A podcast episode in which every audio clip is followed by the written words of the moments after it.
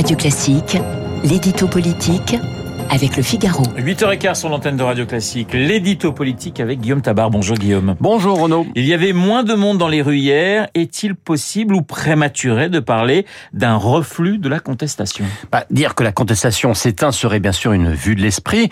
La réforme des retraites reste rejetée, mais après la journée de jeudi dernier, il y avait un risque de basculement dans un mouvement quasi insurrectionnel. Ce n'est pas le cas et le refus d'hier a été plus important que prévu par les syndicats et par les services du ministère de l'Intérieur. Et puis il y a une autre donnée qu'il faut observer, ce sont les taux de grévistes. Or, depuis le début du mouvement, ils sont bas inférieurs à ce qu'ils furent lors des précédentes réformes des retraites, et hier, ils sont même devenus très bas, au point que même la grève des poubelles à Paris va s'arrêter, euh, non par décision des syndicats, hein, mais tout simplement parce qu'il n'y a plus assez de volontaires pour faire la grève.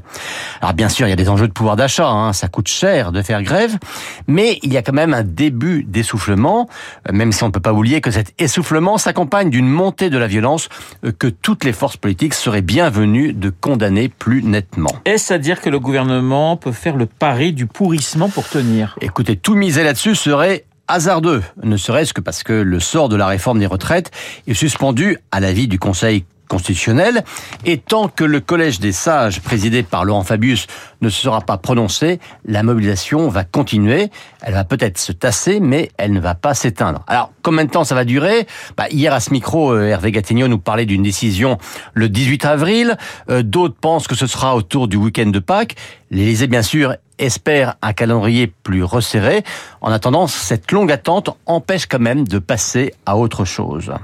Ce laps de temps pourrait-il être euh, mis à profit pour la pause et la médiation dont parle Laurent Berger?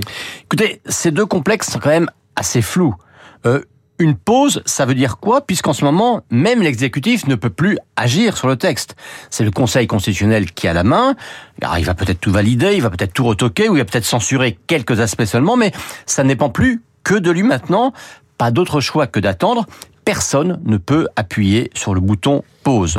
Euh, quant à la médiation, bah, c'est quand même curieux de s'en remettre à un tiers. Euh, que les syndicats et le président et son gouvernement se reparlent, ça semble une nécessité, peut-être même une urgence. Mais avec les syndicats qui disent on ne discute de rien tant que la réforme n'est pas suspendue, et un exécutif, un exécutif qui dit on discute de tout mais on ne revient pas sur la réforme. Ce n'est quand même pas une médiation qui peut changer quoi que ce soit. L'édito politique signé Guillaume Tabar. Tout de suite Guillaume Durand, les stars de l'info.